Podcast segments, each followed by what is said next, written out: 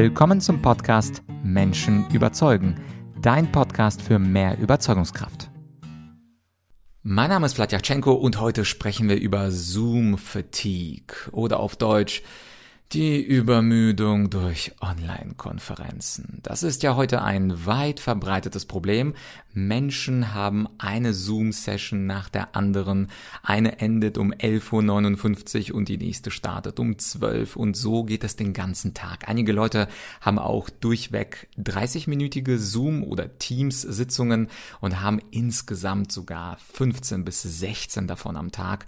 Kein Wunder, dass man komplett übermüdet ist und die Amerikaner haben dafür den Begriff Zoom Fatigue sich ausgedacht.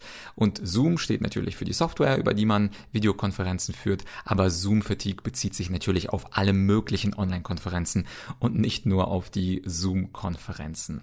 Bevor ich dir fünf schnelle Tipps vorm Wochenende gebe, möchte ich dich ein letztes Mal einladen zu meiner brandneuen Rhetorikrevolution. Du weißt, sie findet statt in ein paar Tagen und zwar vom 23. Mai bis zum 29. Mai. Da bespreche ich jeweils sieben Themen, die für dich relevant sind, wenn du deine Überzeugungskraft steigern möchtest. Und das ist ein ganz neuartiges Event. Ich habe sowas noch nie gemacht und bin sehr, sehr gespannt, wie das Ganze stattfindet. Das Schöne, mittlerweile sind sogar über 2000 Menschen für diese Session, für diese Sessions, sollte ich sagen, angemeldet. Das wäre ein großes und großartiges Event. Und warum solltest du mitmachen? Weil ich dort nicht die Standard Rhetorik-Tipps vermitteln werde, sondern die, die tatsächlich auch funktionieren, die erfolgreiche Leute nutzen und die sich nicht mit Imagepflege befassen. Denn häufig in Rhetoriktrainings, vielleicht hast du schon mal eins besucht, da fragen sich Menschen so unerwartete, aber auch unwichtige Dinge wie beispielsweise, ja, wohin soll ich denn genau schauen während der Präsentation? Und ist es nicht so ein bisschen schnell und welche Worte soll ich betonen?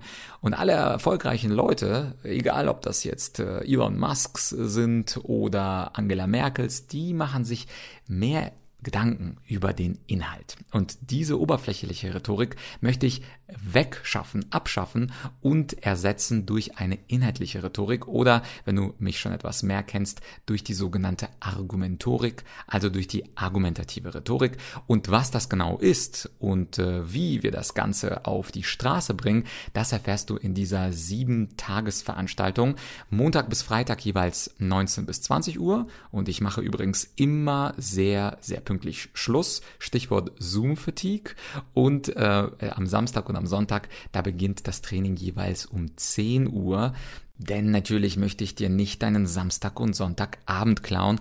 Die sind nämlich auch mir heilig. Und diese sieben Tage sind komplett kostenlos. Den Link zur Rhetorikrevolution findest du als ersten in der Podcast-Beschreibung oder du merkst ihn dir einfach rhetorikrevolution.de. Sieben Tage mit mir kostenlos und natürlich nicht nur im Podcast. Jetzt folgst du mir wahrscheinlich schon einige Zeit in diesem Audioformat, aber da eine Möglichkeit, mich auch live und in Farbe zu sehen. Ja, und jetzt zurück zum Thema Zoom-Fatigue. Ich hatte dir ja fünf schnelle Tipps äh, versprochen, wie man diese Müdigkeit von Online-Konferenzen überwindet. Also das Offensichtliche ist natürlich, dass man nicht den ganzen Tag mit Online-Konferenzen zuballern sollte. Das ist, glaube ich, der einfachste Tipp, den zähle ich nicht mal. Das ist sozusagen Tipp Nummer null. Also idealerweise natürlich nicht von Zoom-Meeting oder Teams-Meeting zu Teams-Meeting springen. Das wäre natürlich absolut katastrophal. Ein paar Meetings muss man machen, das habe ich natürlich auch am Tag, weil man sich mit Menschen abstimmen muss, weil man sich vorstellen muss bei Kunden, beziehungsweise äh, wenn man Akquise betreiben soll, äh, sind Zoom-Meetings durchaus vorteilhaft, wenn man sich gegenseitig sieht, aber wenn etwas geht über fünf, sechs, sieben Zoom-Meetings, dann ist das absolut too much. Aber wie gesagt, das ist Tipp Nummer null. Einfach darauf achten, dass am Tag oder der ganze Tag nicht zu viele von diesen Meetings hat. Das ist leichter gesagt als getan, aber gleichzeitig auch nicht, denn du kannst natürlich nicht unbedingt zusagen, wenn du eine Einladung bekommst, sondern du kannst auch ein Meeting verschieben. Das geht beispielsweise mit Outlook sehr schön, dass du einen Gegenvorschlag machst und darauf achtest, dass nicht der ganze Tag von diesen Online-Konferenzen vollgepackt ist. Aber jetzt zu den echten fünf Tipps gegen die Müdigkeit durch Online-Konferenzen. Tipp Nummer eins: Das ist sowohl für dich als auch für Teilnehmer ein schöner Tipp, um nicht einzuschlafen einzuschlafen und müde zu werden, sich nämlich vorzunehmen, interaktiv zu sein. Und interaktiv bedeutet nicht einfach nur hin und wieder mal eine Frage zu stellen, sondern stellen wir uns vor, und das gilt für alle fünf Tipps, die ich dir heute gebe, wir haben fünf Leute in Zoom oder in Teams oder in was auch immer, GoTo, Meeting, egal welche Software du nutzt. Interaktiv bedeutet, dass du dir aktiv vornimmst, egal ob du der Moderator bist oder einfacher Teilnehmer, dass jeder mindestens einen Redebeitrag geben soll. Und wenn wir jemanden haben, der beispielsweise bisher ziemlich still war, dann sprechen wir diese Person aktiv an und das Ziel ist es, die Interaktion so hoch zu drehen, dass mindestens einmal jeder der fünf Leute in diesem Zoom-Raum etwas gesagt hat. Denn das führt zu ein bisschen Abwechslung, Leute haben unterschiedliche Meinungen und wenn alle Leute etwas sagen, dann gibt es auch möglicherweise interessante Einsichten und wenn immer nur die zwei oder drei Teilnehmer reden, die vielleicht extrovertiert sind und sowieso viel reden, dann sind die anderen zwei abgehängt und das ist dann einfach nicht ganz interaktiv oder es, um es negativ zu formulieren, Teilnehmer fühlen sich auch schnell isoliert, wenn drei immer aktiv viel reden und die zwei gar nicht zu Wort kommen. Der zweite Tipp gegen Zoom-Fatigue, bau doch ein bisschen Humor ein. Was uns auflockert und was die ganze Menschheit auflockert, sind ein paar kleine Witze, ein paar Jokes. Natürlich muss man es nicht übertreiben und jede fünf Minuten einen Witz versuchen zu machen. Und natürlich gibt es auch Situationen, die traurig sind, wo Witze oder Humor fehl am Platz ist. Aber gerade bei internen Meetings, Absprachen unter Kollegen, warum nicht einfach mal einen schönen Scherz rausholen? Falls du mich schon etwas länger verfolgst, ich mache mich ja häufig lustig über schöne, lustige Akzente, ob das jetzt ähm, ein Indian Accent ist, Hello, good afternoon, my name is Vlad, this is a very good podcast. Oder russischer Akzent, Hello, good afternoon, this is Vlad, I am a very, very good podcaster. Oder andere Accents, also ich bin da wirklich sehr flexibel und natürlich gibt es häufig auch internationale Sessions, wo diese Akzente ein Schmunzeln hervorbringen. Oder beispielsweise, was ich auch gern mache, ist natürlich Donald Trump nachzumachen und zu sagen, okay, this is gonna be a very fantastic tip for you. Und natürlich machst du nicht die gleichen Witze wie ich. Jeder hat ja seinen eigenen Humor, seine eigenen Witze, sein, seine Level, seine Sprüche mir geht es nur darum, dass du sie auch zum Einsatz bringst. Denn wenn du dich mit Freunden unterhältst, dann machst du Witze hin und wieder. Und wenn du dich in einem Kollegenkreis äh, befindest, dann vergisst du das häufig, beziehungsweise du willst zu sachlich sein. Und das macht das Meeting leider etwas langweilig. Also Tipp 2, humorvoll, das bist du sowieso, das weiß ich, aber es geht auch darum, diesen Humor an einem Meeting oder in einem Meeting auch herauszuholen. Tipp Nummer zwei, kurz und bündig. Ich sehe immer wieder und werde auch zu 60-minütigen Meetings eingeladen, manchmal auch 45-minütigen, manchmal sogar 90-minütigen. Das muss aber gar nicht sein. Natürlich ist es extrem ermüdend, eine Stunde in einer Online-Konferenz zu sitzen.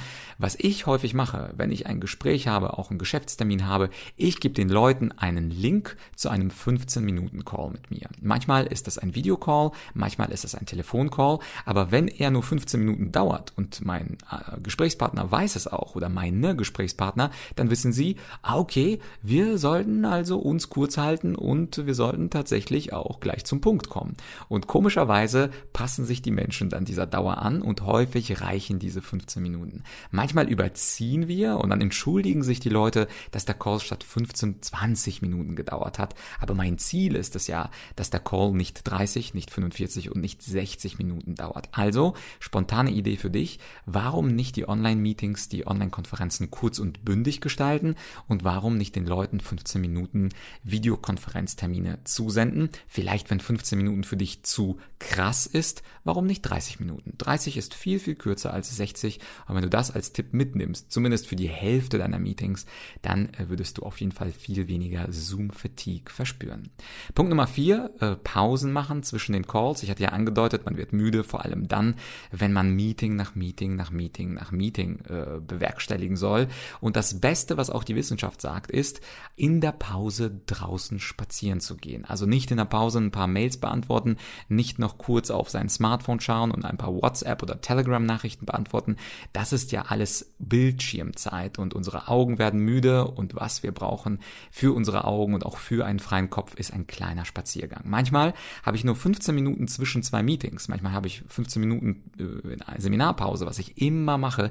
Ich gehe raus und gehe einmal um den Block. Das äh, macht den Kopf frei, frische Luft, ist fantastisch für die Augen, auch mal 50 Meter oder 150 Meter in die Entfernung schauen, ist wunderbar. Und wenn du das wirklich immer machst zwischen deinen Zoom-Meetings, gibt es auch dadurch weniger Zoom-Fatigue. Und last but not least, das hast du wahrscheinlich schon gehört, beziehungsweise vielleicht sogar umgesetzt, aber einige haben es noch nicht umgesetzt. Das sehe ich nämlich immer wieder in meinen Online-Schulungen. Und zwar der Punkt mit Sitzen und Stehen. Wenn wir die ganze Zeit sitzen oder wenn wir die ganze Zeit stehen, dann macht es uns einfach müde. Der Mensch ist nicht dazu gemacht, äh, vier Stunden zu sitzen und auch nicht dafür gemacht, vier Stunden zu stehen, eher noch dafür gemacht, vier Stunden zu gehen. Und was du unglaublich einfach machen kannst, ist zu wechseln zwischen ähm, Sitzen und Stehen. Also was ich häufig mache ist, ich mache zum Beispiel eine halbe Stunde ein Meeting im Sitzen und wenn das nächste Meeting kommt, 15 Minuten, dann mache ich das zum Beispiel im Stehen. Und manchmal mache ich Interviews im Sitzen für meinen Podcast und manchmal mache ich Interviews im Stehen. Und dieser Wechsel von Sitzen und Stehen führt dazu beispielsweise, dass ich keine Rückenprobleme habe oder bei Menschen, die Rückenprobleme haben, dass die sich nicht verschlimmern. Und dann gibt es ja noch Leute, die zu mir sagen, ja Vlad, das ist ein fantastischer Tipp, aber mein Chef will mir einfach keinen Städtisch machen. Ich habe mit einer äh, Coaching-Kundin gesprochen, die hat zu mir gesagt, Vlad, aber die Kollegen in Stuttgart, die haben Städtische und wir in München, wir haben keine. Das ist so schlimm.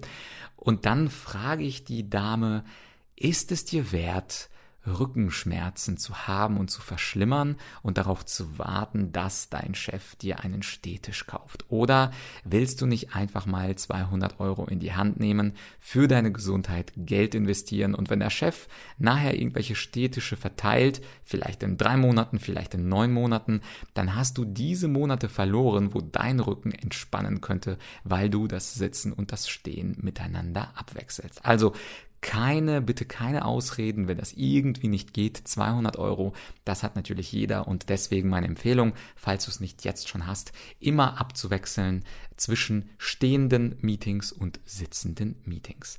Im Grunde gibt es da nur eine kleine Ausnahme bei der Frage sitzen oder stehen oder beides oder abwechselnd. Und zwar beispielsweise, wenn ich einen Vortrag halte für eine Firma, dann stehe ich immer, weil es energetischer ist, energetischer aussieht und es dynamischer rüberkommt. Und Stichwort Vortrag, nochmal der letzte Hinweis, meine Rhetorikrevolution vom 23. Mai bis zum 29. Mai sei live dabei von Montag bis Sonntag. Es ist absolut kostenlos und bei dieser Rhetorikrevolution werde ich auch stehen, weil, wie gesagt, bei Vorträgen es besser ist, wenn man steht. Es wirkt aktiver, es wirkt dynamischer, als wenn man da im Stuhl bequem sitzt. Das kann man als Teilnehmer machen, aber nicht als der Präsentierende. Ich würde mich, wie gesagt, sehr, sehr freuen, wenn wir uns gemeinsam auf Zoom sehen. Ich verspreche auch keine Zoom-Fatigue aufkommen zu lassen, sondern meine Rhetorikrevolution sehr abwechslungsreich zu machen und wenn du mir einen kleinen Gefallen machen möchtest für die Tipps, die ich für dich im Podcast gebe,